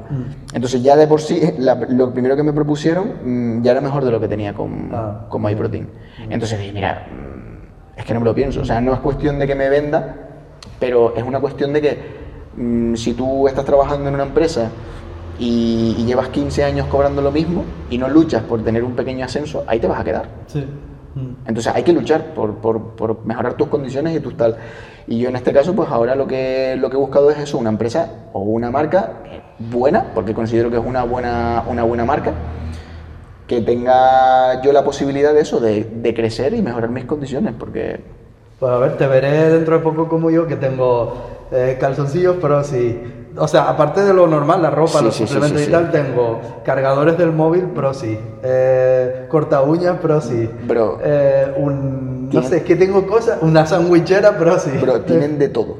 O sea, yo cuando fui a hacer mi primer pedido, dije, Toalla, ¿por dónde, toalla. ¿por dónde coño empiezo, tío? O sea, al final yo he tirado por la comida, porque también tienen un montón de rollos de comida brutal, pero es como, tío, que tienen una puta freidora de aire. Sí, sí. Digo, ¿pero de Tengo qué una van? sandwichera, sartén, tengo sartén pro, sí. Que yo estoy flipando, que digo, que digo, no puede ser. Y hay cosas que no he pedido porque ya hasta me da vergüenza, pero hay, en plan, tengo también un ventilador, tengo una lámpara de la mesa de noche. de Es como el Prosis. IKEA, o sea, Sí, sí, el Prosis es- es IKEA, o sea, Prosis ha pasado de hacer competencia a, a HCN y MyProtein a hacerle competencia a IKEA, y dentro de poco van a ir a Decathlon, van a montar bicicletas, tal, no sé qué, ya verás.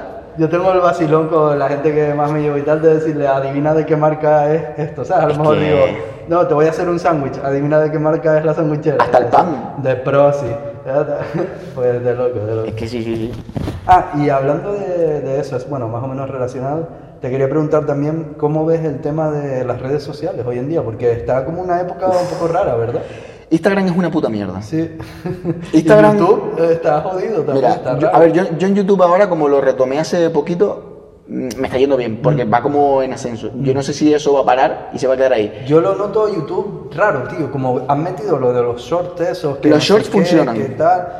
Claro, pero es raro porque no es el tipo de contenido que a lo mejor tú quieres hacer para YouTube, ¿no? ¿Tú, tú, Eh, tú no te has dado cuenta de que lo que se consume ahora mismo en YouTube o son vídeos tipo podcast que los escuchas y no los ves, o vídeos muy cortos de 15, 20 segundos? sí, sí, es, lo que hay. es raro. Entonces, yo con lo que más hate tengo es con Instagram, porque yo no entiendo que tú subas un vídeo supuestamente a tu público y que un vídeo tenga mil likes y que otro tenga 4000 Ya. y que tiene uno 20 visitas, 20.000 visitas y otro tiene ciento y pico mil. Sí, lo de, es como, lo de tu público ya se ha ido evaporando y tu público es gente que a lo mejor puede que le aparezca un Es poco es más de lo normal tus cosas. constantemente yo entro en Instagram y lo que me aparecen son cosas que me sugieren a seguir o ver sin yo seguirlo.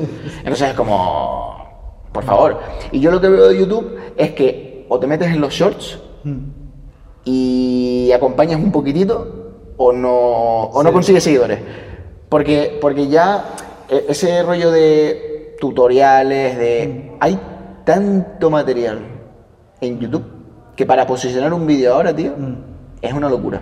Pero también muy es, difícil. que me da la sensación de, o sea, si YouTube quisiera, te podría ir bien con tutoriales, porque es lo que tú dices. Son Tú vídeos tienes- largos, tal. Tú tienes, eh, yo tengo 300.000 suscriptores en YouTube.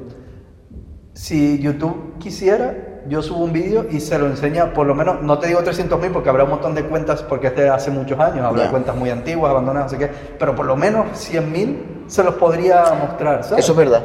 Pero como que pasa, YouTube dice, no, no, tiene que ser, o sea, lo de tus suscriptores, Ya. es, es como en Instagram, tú tienes suscriptores, pero es muy poco probable que vayan a ver las cosas que subes, sino es Ya. como que al estar suscrito, lo que consigues es que eh, haya más posibilidades de que te lo enseñe, pero no te garantiza nada, ¿sabes? Sí. Es un poco... Es verdad que esa, esa parte, yo lo estaba viendo en las estadísticas, de que a lo mejor en el primer día eh, muestran tu vídeo a 8.000, 10.000 personas, como un público muy reducido. Dependiendo de la métrica que haya tenido ese vídeo, a lo mejor al día siguiente te enseñan a 2.000 personas más. Y así. Y es como que va por chorro. Y de repente tengo un vídeo que tiene dos años y, y es el que más visitas tiene este mes. ¿Sabes lo que quiero decir? Sí, es como... sí. Como que va mostrando lo que le, lo que le entran ganas. A ver, yo supongo que tendrá una explicación. Lo que a mí me parece mal es que a una persona que vive de YouTube o que depende un poco de las redes sociales, que no te manden a ti una notificación o Claro. un tal de cómo funciona el algoritmo. Que sea más transparente, que Claro. te diga, mira, estamos ahora enfocándonos más en esto, Claro. tira por ahí y tal. Claro. Sí. O que te digan por lo menos de, mira, es súper importante que los 30 primeros segundos del vídeo la gente se quede y tú te centras en los primeros 30 Claro. segundos en hacer algo tal. Tienes que imaginártelo, ¿no? Y ver cómo va, tienes como que luchártelo ahí. Claro. Y a veces, sinceramente, como que me da un poco de pereza, a veces me da como orgullo de decir, yo paso de estar Ya. como vendiéndome a lo que ahora YouTube quiere que haga, tal, y me cuesta, me cuesta, por eso ya ha llegado un punto que me da un poco igual que haya pocas visitas en YouTube. O lo A que ver, sea. yo, yo no tengo prácticamente visitas, pero yo me pongo a ver los vídeos, los que funcionan míos, y al final lo que me enorgullezco yo es decir, tío, tengo tutoriales con 300.000 visitas, Mm. 400, tengo Sí. un vídeo con un millón y medio, no sé qué, tal. Y digo, pues ya está. Hay gente que lo sigue viendo de vez en cuando, que le ayudan los vídeos y tal y cual. Yo me mantengo fiel a mi rollo, hago lo que me apetece en YouTube. Tampoco es mi, mi- mi- ni mi principal, ni mi secundaria, ni mi ni cuarta fuente de ingresos, entonces es como que lo hago porque me gusta y no pienso en, en ganar más o menos por ahí. Sí es verdad que personas como tú o como yo que tienen una aplicación, al final el tráfico importa, o sea, Sí. interesa, porque cuanto más tráfico, pues, ¿sabes?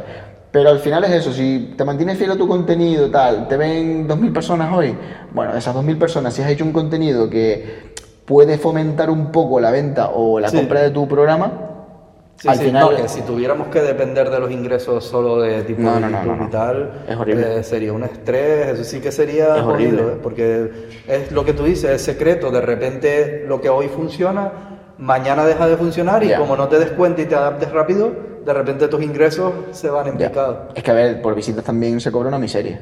Nosotros, tío, me da una rabia. El otro día, el tío, el pico de oro, enseñó un vídeo eh, que tenía, imagínate, 2.000 visitas, 10 euros o algo así. ¿Qué dice? Digo, ¿Qué dice, tío? Pero que tendrá una retención de la hostia. no, es por, eh, por el tipo de publicidad que aparece en el vídeo, creo. Y porque yo tengo vídeos súper largos también y no dan eso ni de, ni de coña, ¿no? Hmm. Y es porque, por ejemplo, si, tú, si nosotros tuviéramos canales de finanzas, de criptomonedas o de lo que sea, Brutal. ganaríamos mucho más también, porque los anuncios van más a por eso. A ver, tiene un sentido. La putada de Pico de, de- de Oro, por ejemplo, es que él no tiene una aplicación.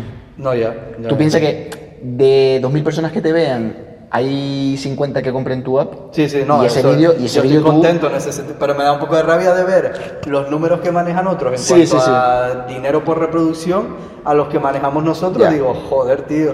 Pero al final, mierda. lo, lo bueno es que tú has sido inteligente y le has sacado rentabilidad por otro lado. Sí, sí. ¿Entiendes? Sí, claro. sí, Entonces, yo en ese sentido al final- bien, pero joder.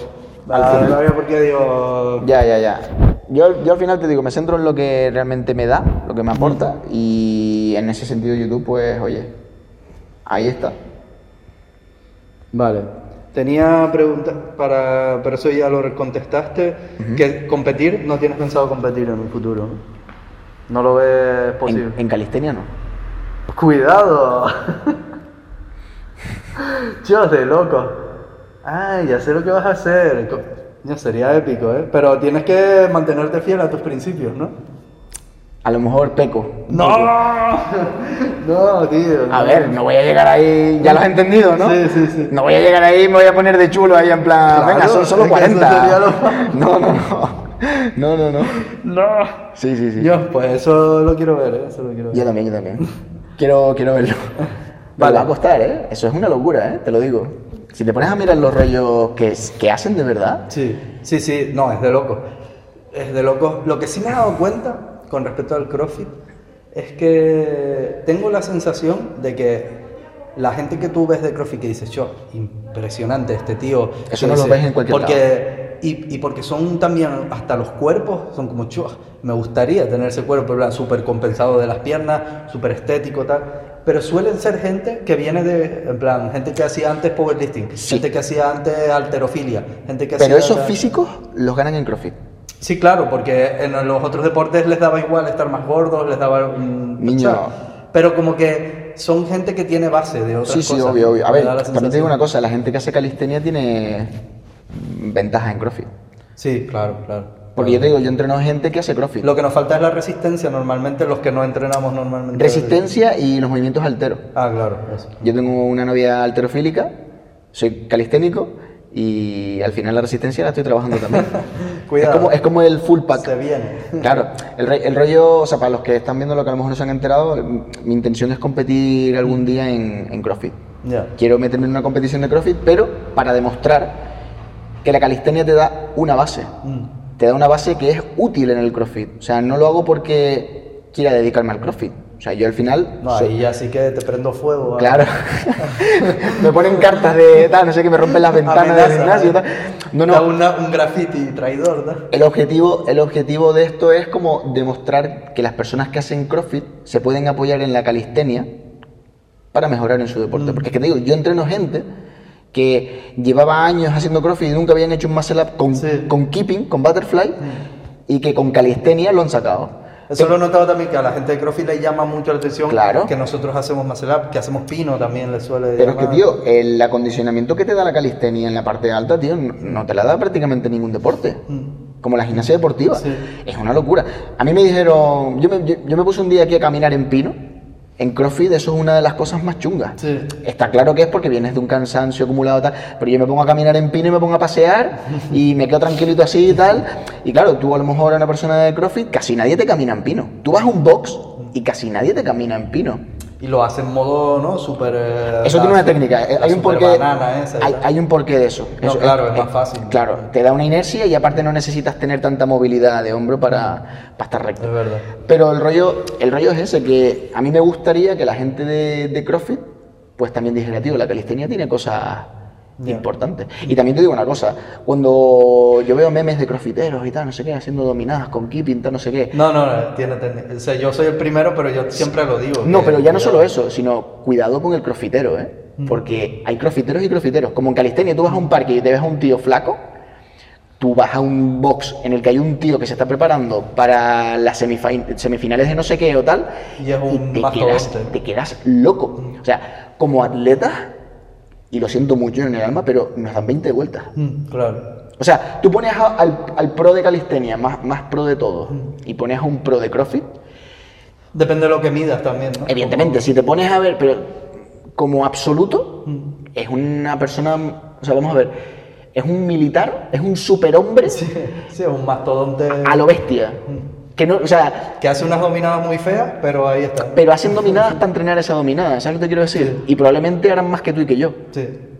¿Por qué? Porque su resistencia muscular está tan allá que a lo mejor un tío de CrossFit bien entrenado te hace 40 dominadas seguidas, estrictas. Te las puede hacer a lo mejor. Porque, te digo, la peña pro, pro, pro, yo he visto las competiciones y, y, y, bro, y también a nivel de alterofilia hacen unos movimientos que son súper chungos para los hombros. Esa gente tú le pones a hacer flexiones de espino y te las hacen. Esa gente tú les pones a hacer no sé qué y te las hacen. O sea, tú piensas que las pruebas de CrossFit es, mira, este año tienes las pruebas. ¿Y qué toca? Lo que caiga. Te lo dicen en el momento. Lo que caiga, a lo mejor te ponen a nadar un kilómetro, luego bicicleta, te pones un chaleco, vas corriendo con el chaleco y cuando llegas a las barras te pones a hacer dominadas. ¿Sabes lo que quiero decir? Tú no sabes lo que te toca. Entonces es como que sí, que tú ves la técnica de las dominadas y tú tiendes a decir, bah, es una mierda, porque sabemos que es una mierda. No es que sea una mierda, es que nos choca. Para mí, por lo menos es que Sí. choca, porque, porque es una técnica, por ejemplo, la técnica de natación de mariposa Sí. es así también, es como haciendo con el Sí, cuerpo el gusano y tal, y se acepta y es normal. Pero claro, como nosotros estamos acostumbrados a valorar la lo que sea estricto y tal, pues al Sí. ver eso digo, pero yo veo que hay una técnica, lo que hay gente que la hace horrible, ¿no? Sí, obvio, Pero la gente que la hace bien, veo que es una técnica elaborada. Y Yo, que yo te animo a que tú un día intentes hacer 30 de esas seguidas. No, sí, sí, yo he intentado hacer tres y primero que no me salen bien. Tú, segundo si practicas el- la técnica y te llega a salir, te animo un día que intentes hacer 30. Esto de aquí Ya. Te mueres. O sea, no tiran tanto de espalda como nosotros, pero los flexores y los, y los supinadores, tío, petan. O sea, esa peña mm, no puede compararse con nosotros en el sentido de gimnásticos, ni de lejos. Pero, tío, a nivel de básicos, tío, esa peña no, no tiene ni pu- ningún puto O sentido. sea, a nivel de resistencia, Y de fuerza, hermano. a nivel de... y de capacidad como de hacer muchas cosas diferentes, ¿no? También. Mover peso en barra.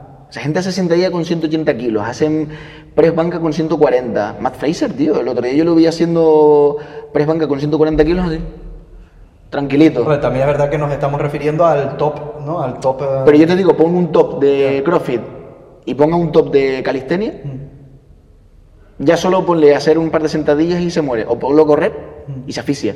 A nivel como, Hombre, tampoco, pero... como deportista. ¿Sabes lo que quiero decir? piensa Javiales, por ejemplo, no, pero... No, no, no, por supuesto. Pero, pero sí que es verdad que es de lo, lo que son capaces Hombre, de si los hacer. pones a comparar, por ejemplo, con un atleta como Javiales, yo creo que no. Que no hay tanta diferencia en el sentido de que Que es un caballo. Javiales, Javiales, tal y como ha entrenado, para mí es como un superhombre también. Sí. Sí, pero pero no, es, no es la imagen del calisténico. Ya. Javiales es un fuera de serie. O sea, ese tío es otro puto rollo. Entonces, si la calistenia avanzara por ese camino y además también cogiera la parte de resistencia y tal, tío, el calisténico, cuidado, ¿eh? Porque el Sí, calisténico a es un ver, eso titán. estaba pensando que a ver, ahora que por ejemplo nosotros los dos estamos como enfocados a un objetivo parecido y tal, dentro de unos años a ver si yo creo que podemos estar modo caballo también, de decir, oh, ya Pues- no hay tanta diferencia. Claro, por eso es mi intención de, de ponerme grande. O sea, yo, yo necesito llegar cerca de los 80 kilos. ¿Por qué? Porque si voy a ponerme esa sentadilla con no sé cuánto Ya. peso, para hacer los movimientos alteros, porque es que en una competición de esas, tío, como peses lo que peso yo, Ya, te partes. te comes una pinga. O sea, y perdón por la expresión, pero es que vaya, te comes una mierda, ¿sabes? Entonces, ese es uno de, mi- de mis propósitos. Y- pero sobre todo, y el más importante, es robarles el dinero a todos los crossfiteros. Es decir, Los premios, ¿no? Claro, entre, no, y entrenarlos. De que me vean y digan, quiero entrenar contigo. Y yo decirle, bueno, pues por ser crossfitero tú vas a pagar un plus. No, pero me, me explico, es Sí. un nicho... Es un nicho. Es un nicho En cuanto a negocio, me parece un nicho un poco. No sé cómo decirlo. Un nicho un poco feo en ese sentido de que tengas que tener una licencia a una marca de Estados Unidos para poder tener un gimnasio de CrossFit. Ya. Luego lo que le vas a cobrar a cada persona. Como que es un poco. Narcisista. Sí, un poco de- demasiado Elitista, capitalista, por sí. así decirlo, ¿no? Demasiado. Al se final- pasaron un poco con el rollo. Al final, eh, yo creo que también lo han hecho como para garantizar que una persona cuando diga estoy haciendo CrossFit, es que está haciendo CrossFit. Es como Ya. que te digo, es como que te digo, mm, aquí se practica calistenia, Ya, y después. pero en el parque no se entrena como aquí. Ya. ¿Me explico? Sí, sí, sí. Pero sería feo que tú dijeras, Es ah, pues feo. como quieres hablar, eh, abrir un gimnasio de calistenia, pues me pagas a mí, que soy el que lleva más años y me dio por registrar Sí, la sí, sí, marca, y págame y yo te doy el sello de que sí, es verdad, esto es calistenia y Ya. yo voy cobrando, ¿sabes? Es Como, y tienes que hacer un par de cursos que saco yo, Ya. ¿sabes? Un poco... Hombre, al, al final yo no sé tampoco si la persona que creó eso pensó que ese deporte tendría la repercusión que tiene hoy. Ya. Porque cuántas personas o cuántos métodos de entrenamiento como el Bikram, el yoga no sé qué, el yoga no sé cuánto, y sí, tú ves que gente tiene marcas registradas o tiene métodos de entrenamiento registrados, pero no han llegado al punto que, que ha llegado el CrossFit. Entonces hoy pensamos en el CrossFit y pensamos en una multinacional, porque al final es eso, es, un- Sí. es una franquicia que está eh, repartida por todo el mundo. ¿Que se ve un poco feo? Mm, sí y no, en el sentido de que al final para mí es completamente legítimo que una persona haya comercializado con eso.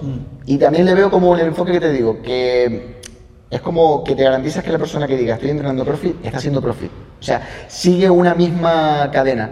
Hay que pensar también una cosa, y es que en el CrossFit hay una comunidad mm, que en ese sentido sí que no me gusta tanto, que es como muy elitista. Mm. Es como niño...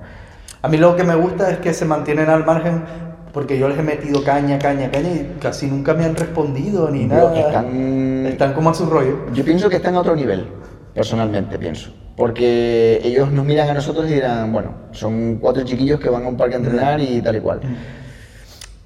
También es porque la calistenia no tiene el, el- el impulso ni la fuerza que tiene el crossfit. O sea, Ni el recorrido tampoco, porque ha No. sido como un recorrido mucho más suave, Sí. más tal. Piensa que, que el CrossFit en 2019 o en 2018 fue registrado el deporte que más fuerte ha crecido de toda la historia. Sí, tuvo un pepinazo de... O sea, es, un, es una locura. Entonces, claro, es lo que te digo, que se ve como un poco elitista. Están con ese ambiente, con ese rollo de, vamos a ver, yo hago CrossFit, no me estés comiendo la cabeza. ¿Sabes? Pero es lo que te digo, que al final, mm, dentro de esa comunidad, tío, se es como que hay un, un ambiente competitivo bastante sano. Por lo menos de fuera se ve así. Habrá mierda. Muy Pero- rollo tribu también, ¿no? Cada Sí, box sí, sí, sí, es eso. Es como que cuando entras a entrenar en un box, es como cuando íbamos al Parque La Granja, que Claro. tú decías, tío, todos somos colegas, Claro, todos, todos porque siempre eran los mismos y tal, ahora es más difícil. Exacto. Pero es más fácil mantener eso en un box porque no puedes ir a entrenar a otro box con la gente que hay ahí. Claro. En cambio, cuando ya tienes 11, 12 parques aquí, cada uno va al que más le Al viene, que- al que más le conviene.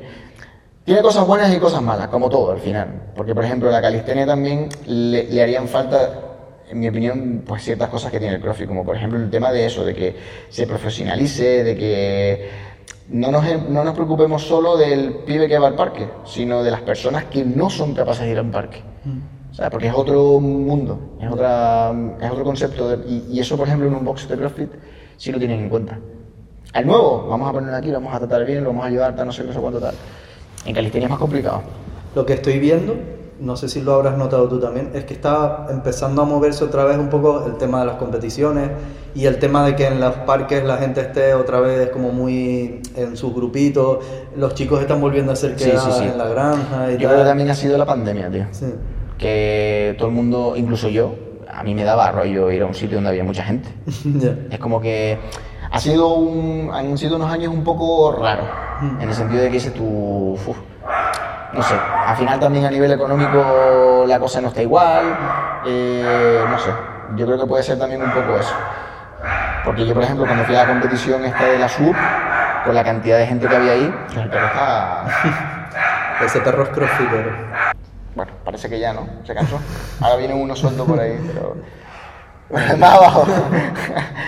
bueno, pues nada, eso, que al final el, el- el rollo del CrossFit siempre ha sido como un meme y, y yo creo que estaría bien también que eso, que por un lado la calistenia supiera ver las cosas buenas de los otros deportes, en este caso el CrossFit, que tiene como cierta similitud, y que el CrossFit también sepa ver que la calistenia como deporte, como método de entrenamiento, es algo que De lo que pueden aprender. Nosotros podemos aprender muchas cosas de ellos Sí, y sí, sí. ellos de nosotros. Sí, yo creo que es algo necesario y bonito también, porque es eso, la calistenia al final ya no se está basando solo en entrenar para conseguir Straddle Mm. O para ir a una competición, sino como método de vida, tío, de que entrenas porque te quieres sentir bien, porque quieres, tú por ejemplo, quieres demostrar que se puede sacar un físico uniforme bien, tal, trabajando con tu propio peso, no sé qué.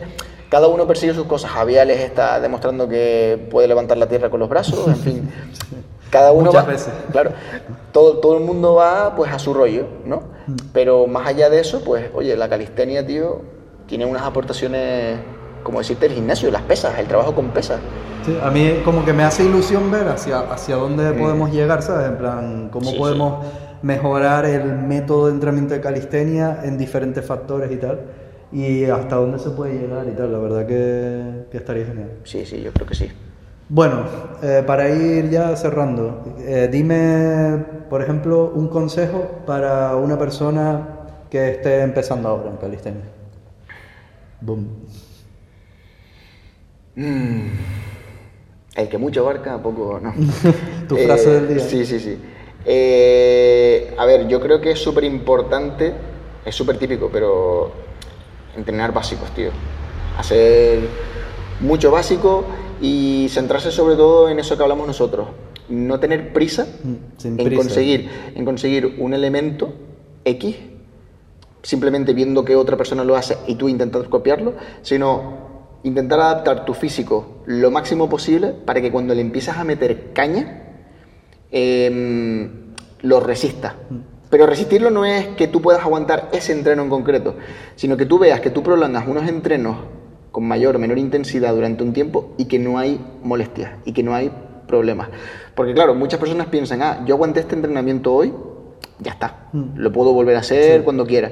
Y no es así, porque a lo mejor lo resistes hoy y el tendón estaba como... "Ah", pero a lo mejor dentro de cinco días te empieza a doler el tendón. Eso por un lado. Y por otro, que se apoyen en las personas que ya están por delante, que tienen años de experiencia, que tienen...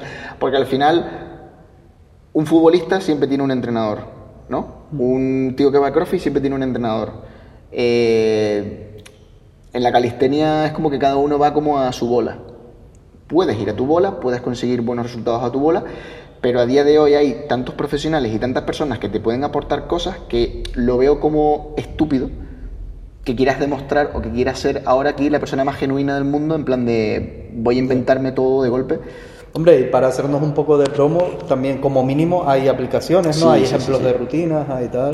Al final, las aplicaciones tienen un, un valor, yo creo que sobre todo súper súper bueno al principio, ¿no? Porque es como que cuando tú ya vas creciendo a lo largo del tiempo en el entrenamiento, te vas especificando más. Mm. Y encontrar lo que específicamente te hace falta a ti, Claro. ya es más difícil Más encontrarlo difícil. en una aplicación.